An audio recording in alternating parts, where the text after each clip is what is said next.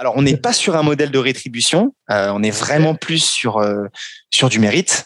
on mhm. met deux fois plus d'efforts en fait nous en satisfaction client qu'en acquisition, et on voit vraiment notre succès dans le succès de nos clients.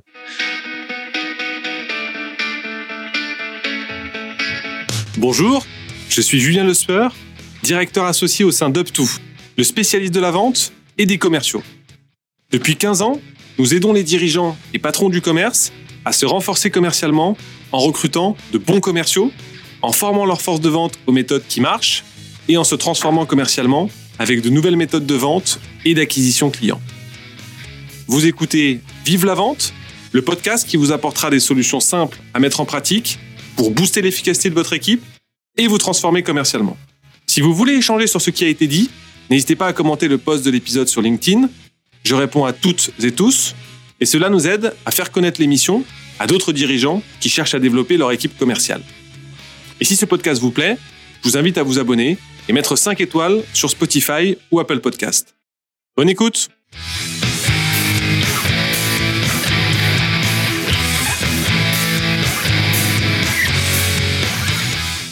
Aujourd'hui, je reçois Yves Bourgoin, Sales Leader France chez HubSpot. Bonjour Yves, comment vas-tu? Bonjour Julien, ça va et toi? Eh ben très bien, merci. Ravi de te recevoir dans Vive la Vente. eh ben, merci, merci pour l'invitation. Alors tu as rejoint euh, HubSpot depuis près de 5 ans maintenant. Est-ce que tu peux nous parler de toi et de ton parcours, ce que tu as fait avant HubSpot? Ouais, avec plaisir. Écoute, ça fait 10 ans que je suis dans la vente puisque j'ai démarré en avril 2011. Je fais deux ans en tant que business développeur, 5 ans en tant que commercial, un peu plus de 3 ans en management. Avant HubSpot, je suis passé par euh, Salesforce, Twitter et Google, euh, avec une expérience principalement sur la France, mais aussi d'autres marchés, que ce soit le Royaume-Uni, l'Italie ou, Israël notamment. Et euh, je dirais que chez Twitter comme HubSpot, j'ai eu la chance de rejoindre ces entreprises au début de leur croissance, avec donc plein d'expériences très fortes, et notamment l'accompagnement de l'ouverture de bureaux parisiens. C'est vrai que c'est souvent très excitant d'évangéliser un, nouveau modèle qui cartonne et de contribuer à une aventure entrepreneuriale en fait. Hein. Euh, explique-nous comment tu es tombé dans la vente justement. Euh, alors c'est une question que je pose beaucoup en entretien. Du coup, je me la suis aussi posée pas mal. Je pense que ça vient principalement d'un conditionnement familial. Euh, je me suis fait un peu laver le cerveau, si tu veux, autour des écoles de commerce et de faire du business principalement parce que j'étais un peu tchatcheur et que j'aimais le, le, débat euh, très tôt. Ma mère est aussi, si tu veux, indépendante, euh, était indépendante à la Maison des Artistes. Elle m'a toujours poussé à avoir une situation un peu plus stable que la sienne. Euh, ce que j'ai décidé de ne pas faire en fait, puisque je trouve qu'on nous demande de choisir notre carrière juste après le bac, qui est peut-être pas la meilleure période. On est un peu ingrat, mmh. je dirais, en post-adolescence. Donc je me suis dirigé vers des métiers plutôt du divertissement. J'ai eu une expérience entrepreneuriale, notamment en, en musique, un peu loupée. Je pense que Internet a, avait vachement impacté négativement euh, ce secteur à l'époque et ça, mmh. me, ça, me, ça me plaisait particulièrement. Je voulais me développer autour d'Internet. Et si tu veux, après chercher pendant plusieurs mois du travail, euh, c'était difficile de se reconvertir en France. J'ai réussi à avoir un stage chez Salesforce qui était mieux payé qu'un CDI en maison de disque. Donc c'est un peu comme ça que ça a démarré. Et puis c'est un métier qui m'a qui m'a vraiment passionné que j'ai jamais euh, arrêté depuis. En fait, tu as un parcours pas si académique que ça, mais finalement, comme beaucoup d'entrepreneurs et de directeurs commerciaux qui sont des autodidactes et qui ont appris la vente sur le tas et par passion. Euh, quelles sont tes, plus belles réussites chez HubSpot? Alors, les deux plus belles, je dirais, une managériale, une plutôt euh, stratégie opération. D'un point de vue managérial, passé, alors j'étais le deuxième commercial sur la France, on était ensuite une équipe de six et aujourd'hui on est passé à 40 commerciaux euh, divers en, en, moins de trois ans. Donc voilà, euh, cet aspect humain avec 157% de croissance de, de, commerciaux en 2020 a été particulièrement intéressant. avec beaucoup de transferts, un transfert de la quasi-totalité des commerciaux en France, des gens qui bossent un peu partout euh, en télétravail, de Toulouse, Lille, et on a surtout fait nos premiers recrutements 100% télétravail. Euh, même si on a une réouverture des bureaux euh, prévue à terme, hein, mais on a nos mmh. premiers employés purement basés à Marseille, Lyon notamment. donc voilà. Après, sur, la partie opération stratégie, on a implémenté un processus commercial sur la France qui a porté ses fruits. Euh, donc la France, avec ses cinq managers, c'est une des régions les plus précises sur son prévisionnel. Et, euh, et ça a impacté en fait derrière tout un projet européen euh, euh qui a été impacté assez positivement par notre méthode euh, de prévisionnel, euh, voilà, qui a impacté les commerciaux et le management au global. Et vraiment aujourd'hui, on est dans cette recherche de précision pour aider aussi derrière nos investissements, nos, finances par rapport à cette précision de, de, prévisionnel. Et sur ce sujet de la gestion du pipe, euh, du prévisionnel, qu'est-ce que vous avez mis en place euh, d'innovant? Alors, pas d'innovation particulière, à, part qu'on commence maintenant à gamifier un petit peu euh, la précision du prévisionnel avec un classement des managers. mais sinon, c'est des standards. On a un processus clair de gestion des opportunités. Un processus clair de gestion du pipeline commercial et une bonne hygiène, ce qui va évidemment de pair. Et c'est vraiment la base de tout. Euh, et une fois que ça c'est euh, clean, on a un prévisionnel qui combine trois approches une approche macro basée sur la donnée de façon agrégée et pondérée du pipeline de l'équipe. Ça, c'est la data qui nous le dit. Ensuite, on a évidemment une approche humaine, individuelle, euh, où le commercial va proposer ben, son prévisionnel, deux estimations, qu'on va revoir ensemble, dont on va discuter et qu'on va affiner euh, avec moi, avec le manager. Et puis une fois qu'on a ces deux approches, on la combine, je dirais, et on fait euh, une dernière appréciation finale du manager avant d'envoyer. Donc cette, je dirais, combiner la data euh, pour peu que le, pipeline soit soit soit d'une bonne hygiène, et ensuite une bonne méthode et un, un prévisionnel de l'humain du commercial revu avec le manager nous permet d'être assez précis en fait par rapport à, à ce prévisionnel. Très intéressant. Et tout à l'heure, tu disais que vous faisiez vos premiers recrutements 100% euh, en télétravail. Comment vous faites justement pour euh, intégrer des nouveaux commerciaux en étant 100% en télétravail? Alors l'onboarding, euh, je pense qu'on le redéfinit toujours un peu plus chaque jour dans ce contexte. Mm-hmm. On a un premier mois, si tu veux, avec beaucoup de classes et des, des modules d'auto-formation. Ensuite, dès le deuxième mois, vraiment, on travaille l'intégration dans l'équipe. On couple les nouveaux commerciaux avec un commercial senior qui les accompagnent pendant trois mois et qui d'ailleurs font un partage de revenus sur les opportunités qui, travaillent ensemble. Donc il y a vraiment une co-responsabilisation, enfin une responsabilisation du mentor. Euh, puis voilà, on a des étapes clés, je dirais, de certification, de montée en compétences, que ce soit sur euh, la découverte des besoins, la démonstration produit, puis évidemment beaucoup de communication. Je pense que c'est propre à la période, proactif, réactif, avec tous les outils qui, qui nous permettent de le faire. Ok, euh, et à contrario, ton plus gros échec, ou du moins celui dont tu as le plus appris, euh, qui t'a le plus fait grandir, ce serait, ce serait quoi? Sur, euh, alors sur les échecs, euh, personnellement, je pense que certains choix de carrière n'ont pas été les plus stratégiques pour moi.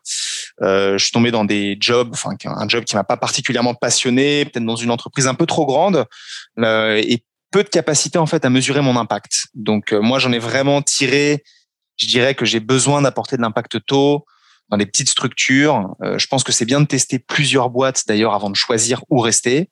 Ce que, ce que j'ai pu faire au final, et je pense qu'il faut être passionné. Donc si vous l'êtes pas, euh, peut-être euh, changer pour trouver un, vraiment un job qui vous passionne.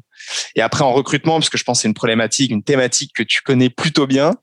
Euh, c'est alors ça n'a pas été qu'une réussite évidemment, et je pense que quand le poste, si tu veux, n'est pas adapté à la personne que tu recrutes et qu'on mmh. doit se séparer, c'est évidemment une perte de temps pour, pour, pour, ce candidat en priorité, pour nous aussi. Et euh, certains managers sont assez froids par rapport à tout ça. Moi, c'est quand même quelque chose qui m'affecte. Et donc, euh, bah, évidemment, maintenant, on fait, enfin, je fais particulièrement attention à, à mes biais, qu'ils soient culturels, euh, les stéréotypes, la similarité. Il y a, il y a pas mal de choses à dire là-dessus. De pas mmh. tomber dedans, en fait, et de prioriser des entretiens d'ordre comportemental sur des exemples très concrets pour essayer justement de dépasser ces biais. Ok, bah c'est sûr que c'est un métier, hein, le recrutement. c'est pas moi qui vais dire le contraire.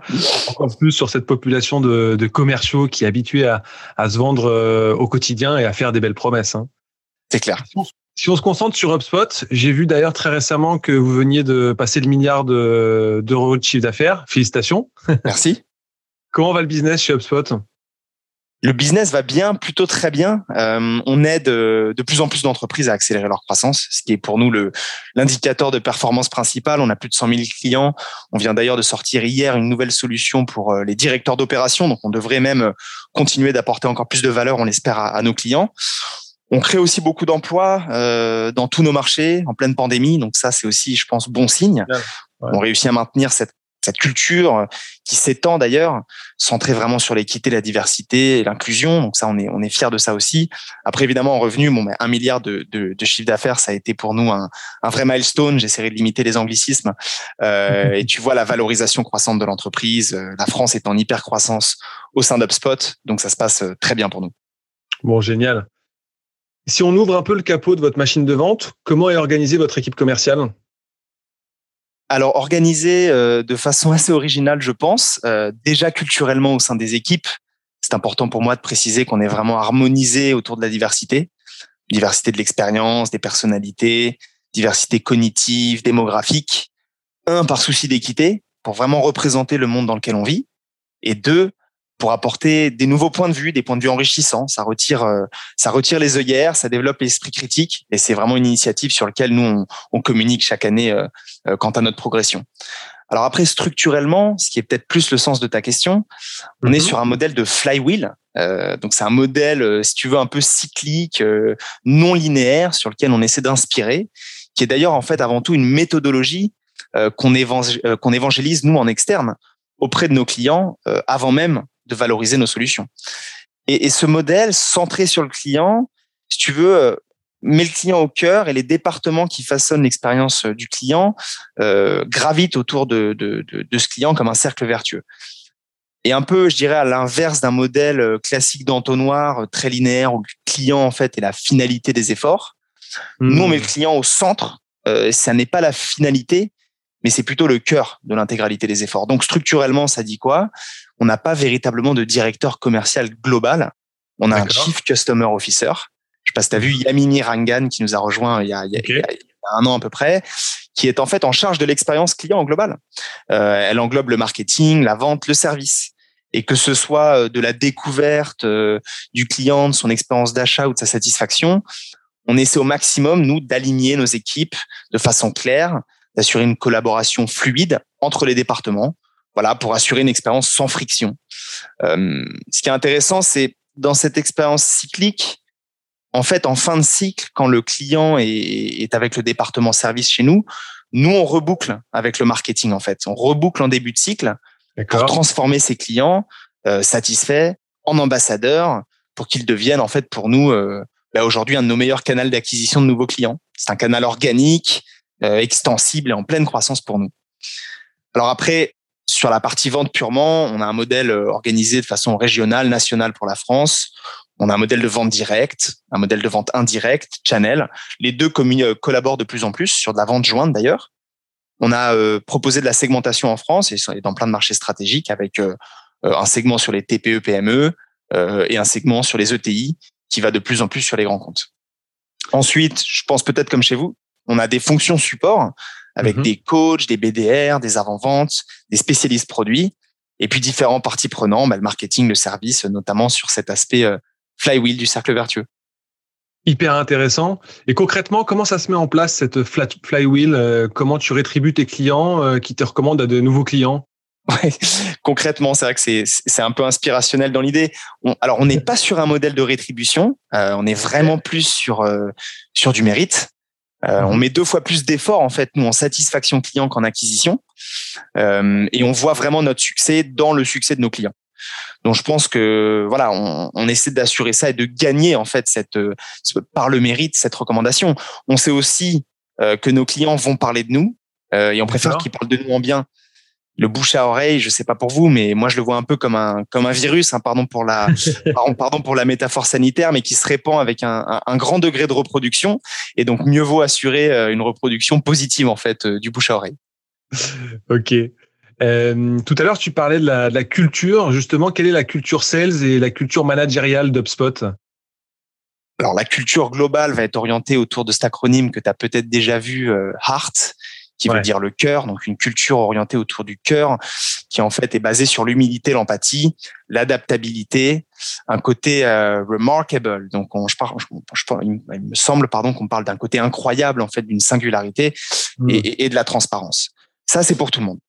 D'un point de vue sales, euh, notre motto, si tu veux, notre leitmotiv, c'est de résoudre pour nos clients. Donc, on essaie vraiment d'identifier des problèmes et de les aider avant tout.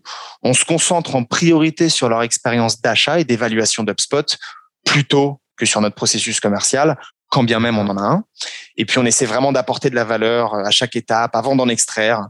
Euh, on en parlait euh, en préparation, il faut semer avant de récolter et on le fait par notre produit avec un modèle euh, gratuit et puis aussi avec beaucoup de conseils dans le cycle de vente.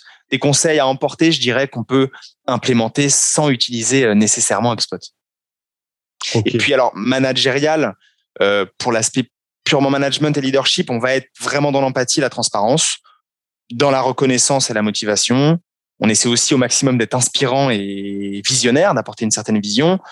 Au quotidien, il y a une culture du coaching, de la critique constructive, du développement personnel. Et moi, personnellement, j'aime bien les axes collectifs, participatifs euh, autour de certains sujets. Très intéressant l'aspect euh, d'apporter de la valeur avant d'en extraire. C'est le principe de réciprocité de Cialdini. Et il y a beaucoup de bons commerciaux à qui on achète euh, plus qu'ils ne vendent parce mhm. qu'en amont de la vente, ils ont animé et accompagné leurs prospects, ils les ont conseillés, ils leur ont apporté de la valeur, comme tu le disais à l'instant. Et le jour hmm. où le besoin devient mature, le partenaire le mieux positionné en amont devient comme une évidence pour le client, en fait. Hein. C'est clair. Faut être patient, mais clairement. C'est ça. Il faut semer pour, pour récolter. Au niveau de votre machine de vente, qu'est-ce qui est remarquable dans votre exécution commerciale?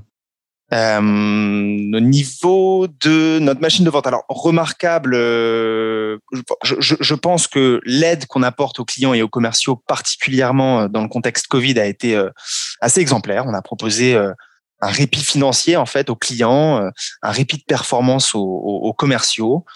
C'était vraiment un parti pris d'accompagner pendant cette crise de supporter les entreprises et les employés. Donc moi personnellement, je trouve ça très motivant de travailler pour une entreprise qui aborde la crise comme ça. Hmm. Ça relâche la pression, ça a un impact très positif sur l'expérience client, sur la culture d'entreprise, sur les ventes. Et puis t'en parlais, hein, on a semé et on est en pleine moisson, donc plutôt plutôt positif. Après, bon, euh, avant la pandémie et toujours maintenant, l'exécution. Je pense qu'on a euh, on a un processus bien défini, qui est bien implémenté dans notre outil de la gestion de la relation client, HubSpot, euh, qui permet de développer en fait l'adoption de, de, ces méthodes et, et, de développer les compétences, couplé à une formation qu'on a lancée il y a peu de temps, Sandler, qui apporte un vrai cadre à la vente consultative. Mm-hmm. Euh, pour moi, c'est de loin la meilleure formation en vente que je connaisse. Encore faut-il bien la localiser sur la France. Euh, après, je sais que vous avez aussi des formations, donc il faudrait voir euh, la complémentarité avec Up2. euh, et puis enfin, on, en parlait aussi. Euh, alors c'est aussi un peu pour euh, pour le fun que je dis ça, mais on parle souvent de de chasseurs euh, ou d'éleveurs en vente. Je dirais que les commerciaux chez HubSpot sont souvent des bons pêcheurs, des pêcheurs de signaux d'intérêt, puisqu'en fait, tu sais qu'on base beaucoup sur l'inbound, donc sur le flux entrant. Mmh. Et que ce soit des, des, des, un flux entrant qui vient du contenu ou de notre produit gratuit, en fait, ça nous permet d'avoir une bonne connaissance de nos prospects et de leur comportement, de leur intention, d'en savoir plus sur nous. Donc les commerciaux, en fait, ils suivent tous ces signaux d'intérêt. Il y a plein d'exemples, je pourrais en parler dans le détail, mais ça leur permet en fait d'orienter leur prospection auprès justement de ces prospects qui ont une démarche vers nous. Donc on n'est pas dans l'appel à froid euh, de grande quantité, on irrite peu justement à, à faire que du cold call et on vient vraiment pêcher sur ces signaux d'intérêt. En fait, ça nous permet d'être réactifs d'apporter de la valeur par rapport justement à quel était le, le signal d'intérêt. Et pour nous, c'est hyper efficace, on performe bien avec ça. Des bons pêcheurs. Des bons pêcheurs, exactement. Ok. Euh, et sur le sujet du sales enablement, est-ce que vous avez mis en place des choses innovantes chez HubSpot Alors, innovantes, je ne sais pas la place. Enfin, je, je, je réalise le, le, sales enablement, c'est encore assez nouveau en France. Euh, ça se mmh. développe bien. Nous, si tu veux, c'est un département dédié global euh, qui euh, qui déjà fait une vraie bonne conduite du changement parce que ça change à toute vitesse chez nous. Ils ont fait une super implémentation de Sandler notamment. C'est très conversationnel, donc c'est pas juste de l'envoi d'informations. Il y a vraiment de l'échange autour de ce que de ce que propose ce département. On a beaucoup de nouvelles fonctionnalités dans une entreprise comme la nôtre. Donc on a des modules qu'on va appeler euh, démo like pro. Donc en fait on va s'assurer euh, sur les grandes fonctionnalités qu'elles sont tout le temps bien adoptées et on a une sorte de logique de validation, si tu veux, d'assimilation par des tests, des quiz. Euh, et puis bon, c'est la plupart des la plupart des gens de ce département sont d'anciens sales et ils comprennent bien nos, nos problématiques, ils sont dans l'échange, ils qualifient nos problèmes et ils viennent apporter de la valeur là où on en a besoin, euh, un peu comme un commercial le fait avec son client. Et ça, c'est assez bien fait. Ok. On va rentrer dans la dernière partie du podcast et on va faire un focus sur un sujet qui, euh, qui intéresse tous les patrons euh, du commerce depuis mhm. un peu plus d'un an. Euh, c'est l'animation des sales quand ils sont en télétravail. Je mhm. crois que tu es devenu un, un, expert du sujet puisque euh, tu as animé la Team France depuis Dublin euh, sur les 12 derniers mois. Alors, comment tu fais justement pour garder tes commerciaux engagés, motivés dans le contexte actuel? Alors oui, puis on, on, a ouvert le bureau de, de Paris, donc j'avais commencé à faire pas mal de, de, management à distance en fait bien avant la, la pandémie. alors aujourd'hui, dans ce contexte actuel, je pense qu'il faut prioriser l'humain au résultat de façon générale, mais c'est vrai que quand on travaille de chez soi, on peut vite tomber dans le résultat. Je pense qu'il faut prioriser l'humain, être dans l'empathie, dans le soutien. Il y a pas mal de situations personnelles euh, pas évidentes. Je pense que tu le, as, as dû le voir aussi. Donc, beaucoup de communication, faut pas être intrusif non plus. Euh, ce qui est pas facile euh, non plus, c'est de donner de l'autonomie, de donner de la liberté avec beaucoup de confiance. Quand tu vois qu'il y a des euh, qu'il y a des couvre-feux et que euh, euh, nos employés doivent s'organiser avant 18 heures pour euh, pour faire leurs courses ou que sais-je. Voilà, on redonne pas mal de liberté, on, on, on, est flexible sur les horaires. Certains vont travailler plus tôt, plus tard et, et, et prendre un peu de temps au milieu de la journée. On stimule l'entraide un maximum. Et puis après, je pense qu'aussi, d'un point de vue managérial, il faut proposer une vision claire, un focus clair, des objectifs mmh. et des actions précises, puisqu'on a aussi besoin d'un petit peu de d'être un petit peu guidé pendant cette période, je pense. Ok, et si on va un peu plus loin concrètement, euh, qu'est-ce que tu as mis en place depuis le Covid pour motiver et booster tes sales?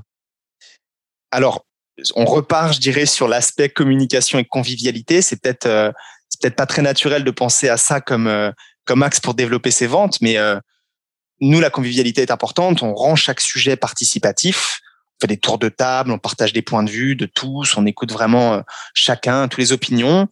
On a aussi des réunions d'équipe sans agenda pour créer un peu d'espace, oublier le résultat, prendre un peu de recul, euh, échanger des idées au-delà des aspects purement opérationnels et, professionnels parfois. Et puis des activités plus cadrées euh, de cohésion d'équipe, comme euh, une visite virtuelle du Louvre, des quiz. certaines équipes ont fait des apéros vin fromage, des tours de magie, ça fonctionne assez bien. Après, du focus va aider évidemment. On a fait des campagnes, des campagnes notamment alors sur la digitalisation du métier de commercial. Euh, pour les industries en pleine croissance avec le, avec le Covid. On a eu aussi des, des campagnes compétitives, une en particulier qui a très bien marché. Et puis, ce qui motive bien, ça a été quelques concours avec quelques primes euh, euh, en complément. OK. Et sur ce sujet, quel est le, le, challenge ou le concours commercial qui a le mieux marché depuis, depuis un an dans, dans vos équipes? Alors, tu as eu un concours global qui a bien marché sur un classement global des commerciaux qui font le plus de revenus. Je pense que c'était aussi lié au fait qu'on proposait des stock options sur ce concours. Euh, ensuite, on a donc des ouais, c'est plutôt classe. Mais entreprise publique, je pense que d'autres entreprises doivent le faire aussi euh, public, ça, ça, marche très bien. Euh, concours d'équipe, alors moi personnellement, donc autour de chèques cadeaux notamment, euh, euh où, moi j'aime bien les, les, les, concours où tout le monde peut gagner si tu veux. Donc on est plutôt mmh. contre soi-même que contre son euh, collègue. Euh, et moi je focus, enfin je me concentre plus sur la partie prospection en haut de funnel. Je trouve que c'est une étape qu'on contrôle un peu plus. donc je trouve qu'il y a un petit peu plus de d'adhésion sur le concours puisqu'on repart un peu à zéro. C'est pas celui qui a les plus gros deals qui vont closer qui gagne. Euh, et puis enfin, on a des concours aussi basés sur la reconnaissance qui marche bien. On a une campagne compétitive qui a eu un, une très forte adhésion alors qu'il n'y avait pas particulièrement de primes à gagner. On a vu une opportunité euh, avec le Covid de valoriser nos méthodes de vente dans un contexte un peu particulier où la vente présentielle était moins importante et donc on a valorisé ça et nos commerciaux se sont sentis aussi valorisés dans leur approche et ça a très bien marché. Ok. Et est-ce que vous avez mis en place euh, justement des challenges d'équipe? Alors, il y en a eu un ou deux, effectivement, où c'est euh, des équipes qui peuvent gagner du budget additionnel, notamment pour des événements euh, hmm. de cohésion d'équipe, des activités, euh, pilotées par notre siège. Ça développe bien l'aspect collectif, évidemment. Et là, on est à la veille de lancer un petit peu notre notre campagne pour développer les, les inscriptions à notre événement européen Grow, qui aura lieu le 8 juin. Donc, on va être dans une logique collective, euh, un challenge d'équipe d'atteindre un certain nombre d'inscriptions à cet événement, avec euh, peut-être effectivement quelques primes en, complément, mais c'est pas forcément nécessaire. Ok, génial. Bah également, nous, on l'a mis en place cette année un, un challenge d'équipe. Euh, mhm. à travers une force de vente de 70 commerciaux et on s'est rendu compte que bah il y a, y a, une émulation et, et, une entraide dont tu parlais tout à l'heure, une mhm. volonté de ne pas lâcher le copain et, et qui a vraiment euh, été très vertueux sur le, le plan du business euh, durant ces quelques mois. Et comment tu valorises les efforts fournis et comment tu, tu suis les actions commerciales de tes sales sans pour autant que ça fasse euh, ça passe pour du, du flicage? Alors, euh, et, et, en plus, on est en télétravail, donc c'est vrai qu'il y a pas mal mmh. d'aspects de, de, de, de, contrôle, de suivi. Sur la partie valorisation, il y a deux axes pour moi. Il y a un axe, en fait, en groupe, où bah, je pense que c'est un classique du management, où on va célébrer les succès en public. On va aussi donner un petit peu la parole à, à cette personne qui a eu ses, ses succès pour en parler lui-même. Je pense que mmh. c'est valorisant, ça marche bien. Après, si tu fais que ça, ça peut aussi euh, être un petit peu, euh, un petit peu trop euh, vu comme une, comme une astuce. Moi, ce que j'aime bien, c'est tout simplement le faire de façon individuelle et en fait témoigner, remercier, féliciter authentiquement l'individuel pour l'effort. Voilà, de façon très spécifique, mais de un à un, pour que ce soit vraiment très authentique et, et profond. Et alors sur le suivi, euh, moi j'aime bien, moi c'est comme ça que ça a fonctionné. Je me suis pas mal cherché là-dessus. Moi j'aime bien m'entendre en fait sur des essentiels. On est sur un métier qui a pas mal de chiffres et il y a un minimum de logique mathématique qui s'applique. Euh, donc ensuite, euh, quand on s'entend là-dessus, on va ensuite euh, présenter le suivi, le tracking comme un outil qui permet d'optimiser la performance pour les aider. Euh, on va choisir aussi ensemble les indicateurs clés de performance qu'on va suivre. Alors peut-être pas tous, mais on va avoir pas mal de conversations et on va être assez agile sur euh, sur ce qu'on suit et le déterminer ensemble. Ça va responsabiliser sur ce qu'on va suivre. Et puis du coup, si euh, si le collaborateur qui est responsabilisé et qui est logique dans l'approche est derrière, moi je vais principalement questionner, questionner les raisons qui font que c'est pas appliqué, questionner la logique et en fait au fur et à mesure de la conversation tu as tu as comme un accord de, d'aller améliorer certains aspects. Mais effectivement, euh, faire attention de ne pas tomber dans le flicage et, et c'est pas facile. Ouais, et il y a beaucoup de patrons qui nous parlent de la difficulté de, de conserver de la convivialité dans les équipes commerciales. Euh, comment d'ailleurs tu crées un, esprit d'équipe malgré la distance? Que c'est, vrai que c'est compliqué de, de garder des, des, commerciaux, on va dire, bienveillants et notamment euh, mmh. Vis-à-vis de, des camarades qui n'a qui a pas forcément toujours les mêmes intérêts que lui. Bah, c'était peut-être certains points euh, dont j'ai parlé dans la précédente question. On priorise l'humain au métrique dans, dans, nos mmh. interactions. Donc, on essaie de mettre plus de cœur euh, que de que de KPI, avec un peu d'humour aussi. Ça, c'est propre à notre équipe. Euh, on augmente un max les fréquences d'interaction d'équipe, sans tomber non plus dans la double réunion quotidienne qui est peut-être un peu trop. Donc, faut trouver ce qui marche pour vous. Nous, on se parle de trois fois par semaine en équipe les interactions doivent être conversationnelles, engageantes, participatives. Euh, voilà, on souffle sur la diversité des points de vue. Et puis après, il faut, faut bien utiliser les outils de communication interne, que ce soit des appels, des visios spontanés. Tout ne doit pas être planifié. Il y a aussi la vidéo asynchrone qui marche bien chez nous. Tout ça nous permet de développer une certaine convivialité. L'intégrité euh, des nouveaux profils est aussi mmh. clé et il y a ce couplage euh, de, de, des nouveaux avec les plus anciens qui marche bien et qui crée une certaine émulation. Ok, super. Et si on se réfère aussi à l'actualité du moment, euh, quels conseils pourrais-tu donner aux patrons dont les forces de vente ont du mal à, à performer actuellement, à faire repartir la machine? Euh, j'ai l'impression que je te parle que de ça aujourd'hui, mais la convivialité, l'empathie, le support va être clé. Euh, et avec vous-même pour commencer, euh, pas mal de, de, de managers euh, vont être peut-être parents, vont avoir des enfants à la maison. Ça a été assez mmh. difficile. Moi, j'ai deux filles. Euh, j'étais à mi-temps parce que ma femme aussi avait euh, son mi-temps à gérer de son côté. Donc en fait, avoir de l'empathie aussi des équipes aide beaucoup. Euh, donc voilà, demandez ça à votre équipe un minimum si vous êtes dans la difficulté. Alors faire la transition en numéro 2, je dirais sur un, un modèle euh, télétravail avec les bons outils, euh, la bonne gestion de la relation client, une cadence adaptée d'équipe, une culture aussi adaptée, euh, encore plus basée sur la confiance, l'autonomie, et puis encore une fois des objectifs clairs, des actions claires, pas s'éparpiller, voilà, faire des choix et, se concentrer dessus de façon assez simple en fait. Faire confiance et remettre l'humain en fait au centre de tout. Quoi. Ouais. Euh, quel conseil tu donnerais à la grande majorité de patrons qui souhaitent commencer leur transformation commerciale? Par quoi commencer? Par quoi commencer? Euh, Tu dois avoir pas mal de choses. Par Je pense que l'expérience client, c'est le, c'est le point de, de départ. Euh, c'est au moins aussi important que le produit ou le service que vous vendez. C'est l'expérience euh, justement d'achat. Donc en vente, nous, on va vraiment essayer d'optimiser cette expérience d'achat euh, et pas d'optimiser le processus de vente. C'est, c'est, c'est, je dirais, c'est la, c'est ce qui résulte de l'optimisation de l'expérience d'achat. Donc, passer du temps avec vos clients, passer du temps avec vos prospects, les clients gagnés ou perdus d'ailleurs, vraiment comprendre les raisons de leurs décisions. Ensuite, on aligne les équipes assez simplement autour de cette expérience. Euh, on fluidifie la collaboration, on identifie des frictions qu'on euh, qu'on éradique, hein, et puis on, on unifie l'information dans un seul système. Je, je, je, bosse chez HubSpot, donc je, je prêcherai ça euh, encore longtemps. Euh, en vente purement, après, ben, soyez plus conversationnel, soyez plus euh, consultatif, pardon.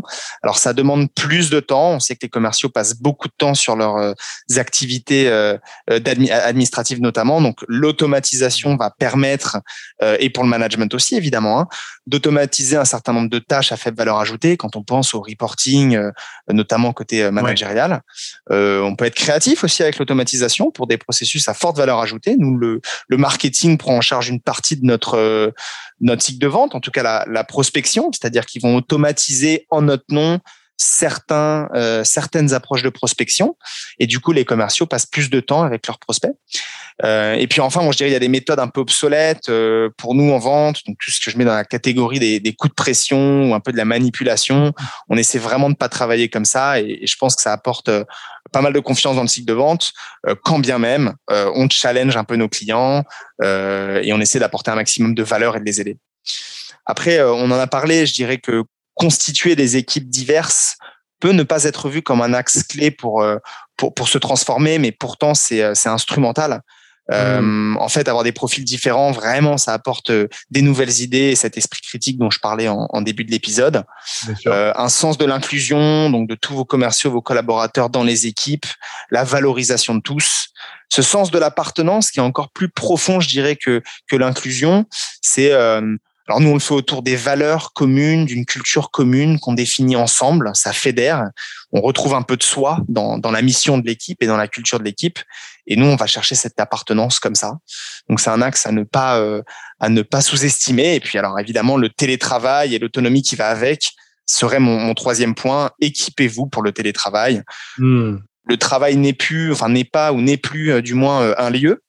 Euh, donc voilà, le télétravail pour tous, en tout cas pour tous ceux qui veulent. Euh, et ça demande bah, des outils, mais ça demande aussi un cadre, une cadence. nous, on a la chance d'avoir été effectivement déjà opérationnel là-dessus en amont.